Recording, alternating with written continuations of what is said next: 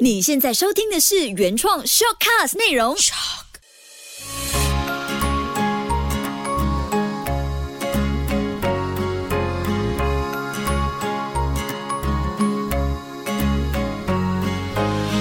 秋月的育儿天地。Hello，你好，我是秋月，谢谢你收听秋月的育儿天地，搞懂孩子不费力。好快哦，这一期呢已经来到了第十集，这样子跟你分享亲子话题还可以吗？我这几天其实有在想要怎样把这个内容呢做得更加有趣，然后会让你听了之后有些东西可以带走的。所以前几天呢，我就在学习怎么样去玩 Clubhouse 开房间，开一个亲子 room，然后聊很多的亲子育儿话题。原本想说，哎，就聊一个半小时。就好，结果怎么知道？第一次开房一聊就聊了两个小时。那天过后呢，我自己最大的启发就是。原来亲子话题真的是可以永远聊不完的，因为我们自己本身也是孩子嘛，我们可以从自己是妈妈聊起，再到自己是孩子的这个身份继续的聊，而且呢，从别人的亲子故事当中，总会有很多的事情是可以提醒自己的很重要的小事。希望接下来的分享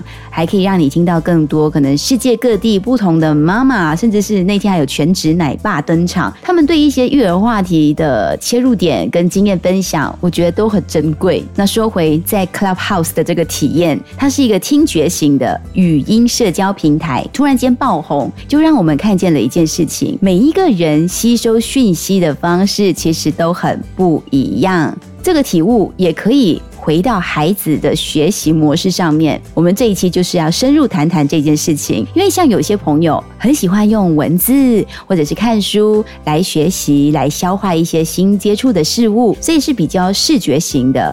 像我自己本身呢，是比较属于听觉型的，所以我以前像是在背稿要上台讲故事，或者是考试背历史一些重点，我很喜欢在。楼梯间大声的读出来我所抄下的任何重点，如果我没有读出来，我会感觉自己好像没有吸收，没有内化。那在楼梯间为什么呢？因为有回音，我会觉得自己声音在 echo，在默默的入脑。这个过程就会让我自己吸收力变强很多，所以像现在长大了呢，工作需要可能像是拍摄节目前，我也会大量的要背稿，所以我就会不停的把我的稿子大声的念出来，吸收这个节目的内容，才可以表现得更好。当然，每个人的学习跟接受外界事物和消化讯息的方式、理解的过程都不同，像小朋友。也一样，他们都有自己不同的学习风格。有时候会听到一些老师或者是妈妈说：“为什么我的老大好像很容易教就懂了，老二就是不会上手呢？”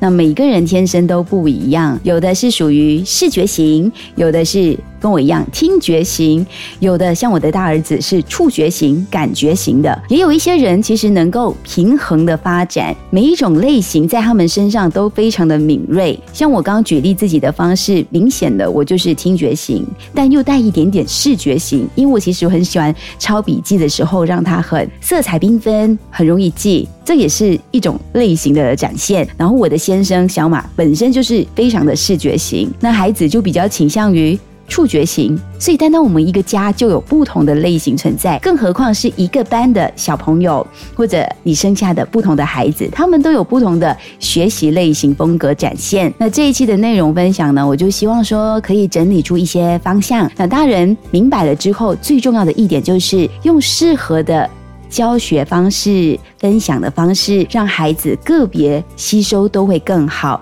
也可以理解。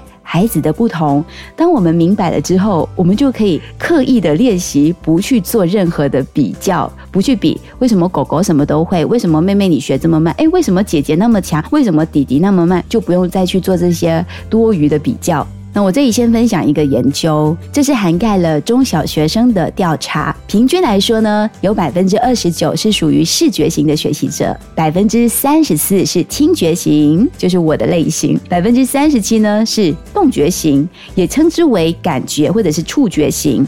这三个不同的学习方式，我们等等一个一个慢慢的来分享，你就大概可以明白说自己的孩子或者你自己个人是属于哪一种类型的。所以，我们平时呢就要养成一个习惯，去观察自己家的孩子日常的喜好，还有他们的行为、用词、说话的表现，就可以了解我们的孩子是属于哪一个学习风格。因材施教，真的会来得更加有效。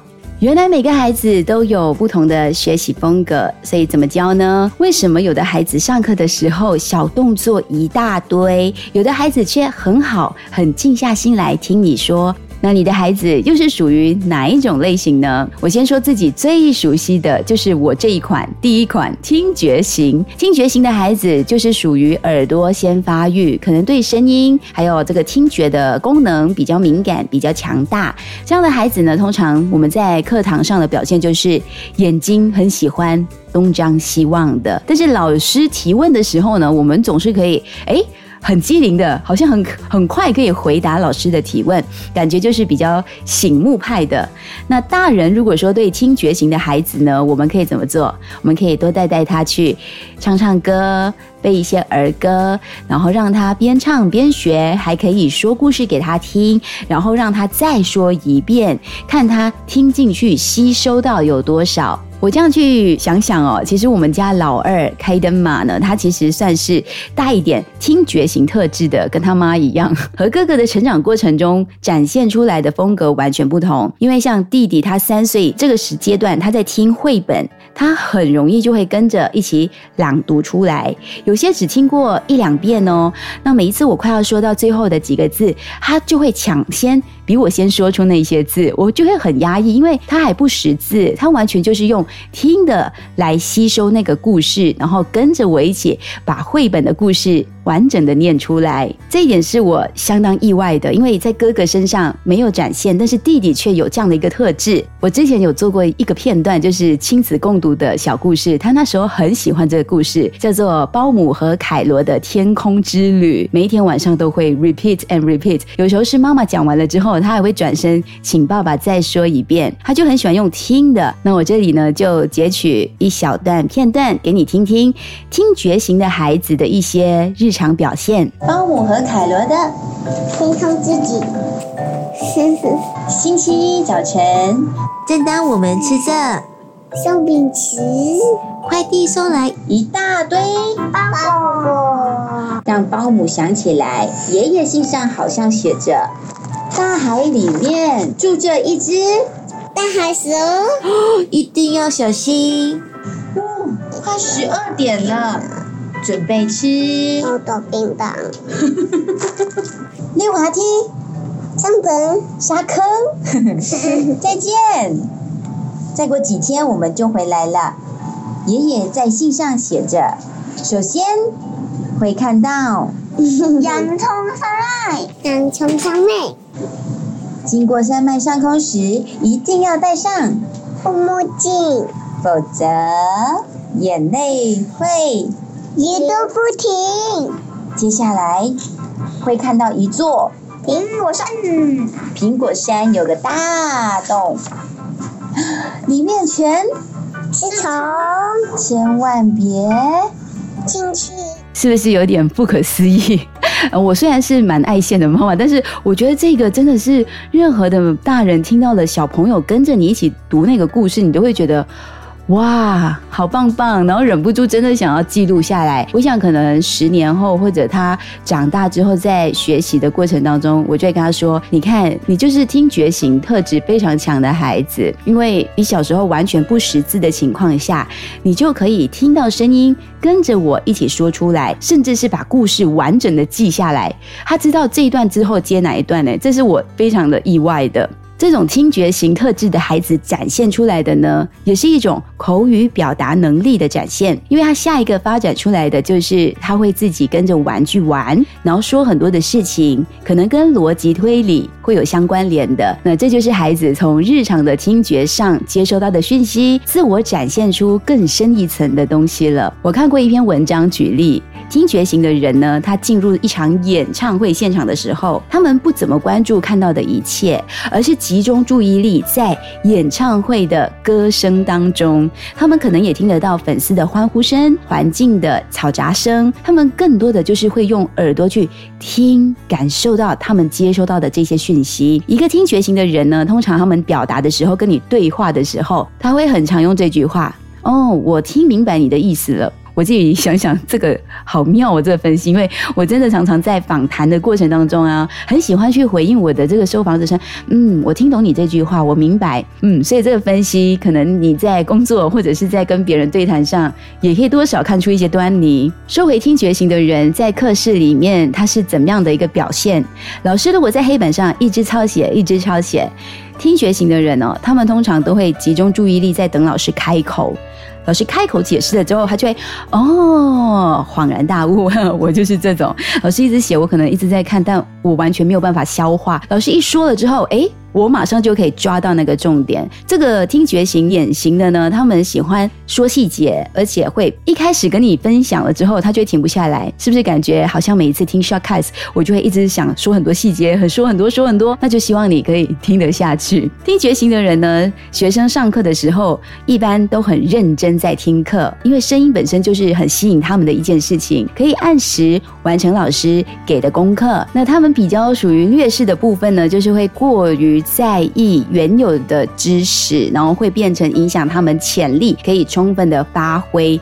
简单来说，就是很容易。绑手绑脚，我有时候真的也会出现这样子的一个情况，所以我知道了，我意识到了有这样的一个情况快要发生，我就会先提醒自己，嗯，我是时候要放开那些捆绑着我的那种知识架构或者是一些想法，让自己可以发挥的更多。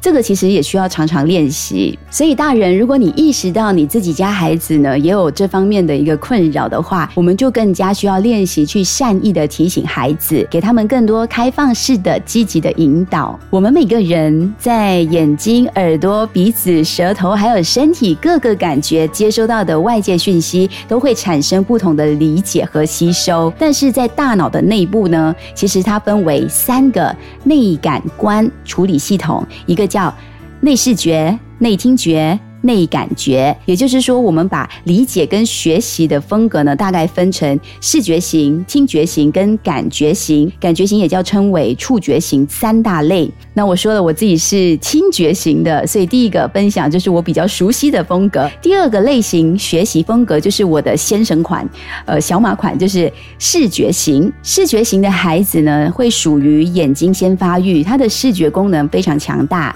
这样的孩子通常在课堂上的表现就就。是眼睛会一直盯着老师，说话跟行动都很快，提问的时候都可以很快速的回答。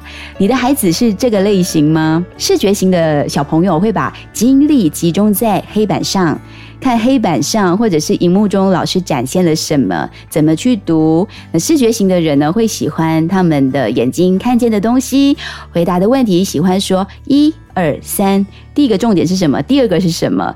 不喜欢啰嗦，并且喜欢别人立即的去。回应他，我突然想起我一个大学的学姐，说话就是这样的。社团开会，她每次就可以很犀利的说第一点、第二点、第三点、第四点，我们要做的事情就是这些。我很佩服她，因为我本身是听觉型嘛，我可能就会很喜欢说很多的细节，到最后别人来帮我整理重点。那对于视觉型的孩子，我们可以给他看看图画书、绘本或者是一些画图表，比如说一些呃解释你的族谱关系的图表。或者是看地图，譬如说世界地图啊，或者是游乐园的地图。教他算术的时候呢，可以用画一个小苹果或者小动物来吸引他的注意力。任何的图片、图画、影像都可以加强他们的专注学习跟吸收能力。而且像视觉型的小朋友哦，一般上都很自信，他们有很强的自制能力，学习很有自主性，也有计划性。因为喜欢图表嘛，因为喜欢图表示，所以他们也很厉害做一些规划，有时还具有创造性，但是会过于认真而缺乏一定的表现力。这也是我们大人可以花点心思去观察和推动这个类型的小朋友。那我再举一些画面给你感觉一下，你跟这个视觉型的朋友走进了演唱会现场的话，他会有什么反应？一般上呢，视觉型的人走进了演唱会现场，他会更加注意的是演唱会的灯光。环境、座位，甚至连旁边他不认识的人穿什么衣服，他们都可以观察得很仔细。他们理解世界的方式就是用眼睛。用看的，用视觉，就是他们主要的感觉。那他们在表达的时候，通常也会说：“嗯，我知道你要表达的画面了，我知道你的意思了。”说到这里，你会不会觉得自己好像又有一点视觉，又有一点听觉型？也有可能的哦，因为我们每一个人呢，身上其实都有部分的类型特质，可能不同的科目或者是不同的情境下，就会比较能够感受到不同类型的强和弱。你孩子到底是视觉型？听觉型还是触觉型的学习特质呢？作为爸爸妈妈的我们。可以从孩子小的时候就开始多留意。我想很多小男生都会被认为是感觉型或者是触觉型的，因为很喜欢动来动去嘛。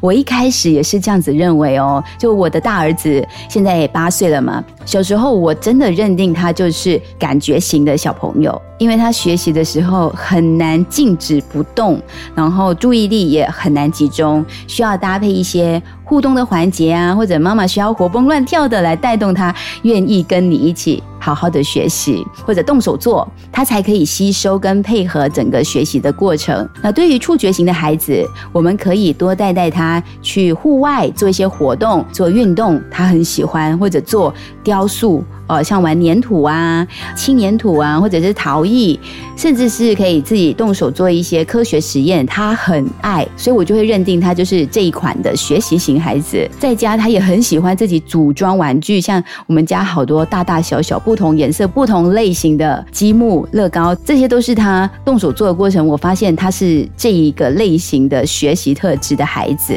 那有时候呢，这类孩子甚至会被误认为是多动症。我真的有这样子跟。跟先生讨论过，因为他们会靠身体去感觉、收集一些信息。这些孩子呢，他通常在课堂上面的表现就是小动作很多，坐不住椅子上，提问时需要思考好长一段时间才可以回答。这个在他特别小的时候，老师也有跟我反映过。但他长大了之后，这个特质就渐渐的好像没那么强烈了。呃，我等一下再说他是怎么变化的吼。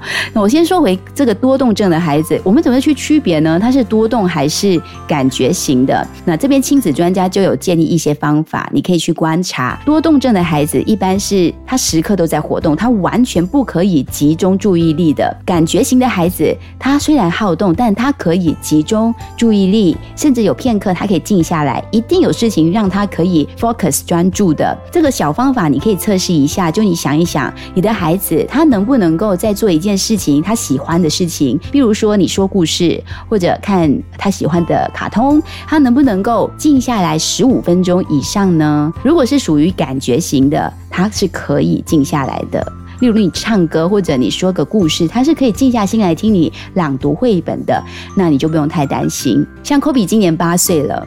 他在网课的时候呢，就真的让我看见我以前那种新手妈妈的焦虑顾虑，什么他是多动症吗？他非常的好动，很难稳定。我想做的一些测试，其实都已经在他慢慢长大，变得更稳重的时候呢，让我放下了这些顾虑。我也跟身边人想过，哎，我到底对他做了什么事情，或者他这几年做过了哪一些事情，他可以开始静下来，自己静心处理很多事了。我后来一直在回。想，我找到了一些答案，可能也不完全就是这样，但至少有一些是真的可以慢慢改变的。比如说，他小时候，我们满足了他很多好动跟触觉上的发展，他真的很喜欢做实验，我们真的让他做很多。他真的很喜欢玩积木，OK，我们就让他边做积木的时候边唱歌，或者他不喜欢拼图，那我们就让他先拼他喜欢的卡通。反正很多事情都是要你观察了之后呢，从孩子喜欢的事情开始。他就开始可以跟着学习情境的需求调整自己。的学习方式。那孩子如果真的是感觉型的这个小朋友呢，他一般都会问我这样做有什么用？我这样做对吗？我这样做好吗？黑板写的东西都是对的吗？老师教的都是 OK 的吗？感觉型的人其实也蛮感性的，因为说感觉嘛，所以他对感觉的敏感性也很强。老师说话很凶很急，他的心情就会受影响。真的，因为网课我试过听老师说话，有一些很不集中，或者一直在聊有的没的，我的儿子就会开始有点生气啊，说老师为什么没有好好教书？所以感觉型的小朋友真的会特别对这些很敏感，也因为他们是在。边做的时候，边学的时候，边找感觉，所以做起事情来相对可能也会慢一些。大人就相对要给他们更多的耐心。感觉型的小朋友呢，他们在体育啊，或者是自然科课外活动非常亮眼，因为就是感觉还有触觉型，所以他们动起来真的非常的杰出。实验性的活动表现也更好。这类型的小朋友在学习有很大的发展潜力，但是也因为他们。注重感觉，所以情绪相对就不太容易稳定，可能会忽冷忽热。有时候对数学很感兴趣，有时候又不太喜欢。这种表现呢，也需要大人的积极引导。其实视觉型、听觉型或者是感觉型的孩子，智商都差不多的，只不过就是在学校的教育方式，可能会目前来说更适合的是视觉型的小朋友。有些老师也会特别喜欢视觉型的，所以就导致哎，视觉型的小朋友好像更爱学习。其实真的，每一个孩子都爱学习的。就像我刚说，我们真的需要明白每一个小朋友他的学习特质的不一样，知道了孩子属于哪一种类型，哪一种情况下他的那个类型展现的特别强，我们就可以因材施教。对于视觉型的小朋友呢，简单的建议就是我们可以增加他动手的能力，因为视觉型嘛，他比较是注重于呃文字啊那些，但动手。可能也可以刺激到他们某方面的学习吸收力。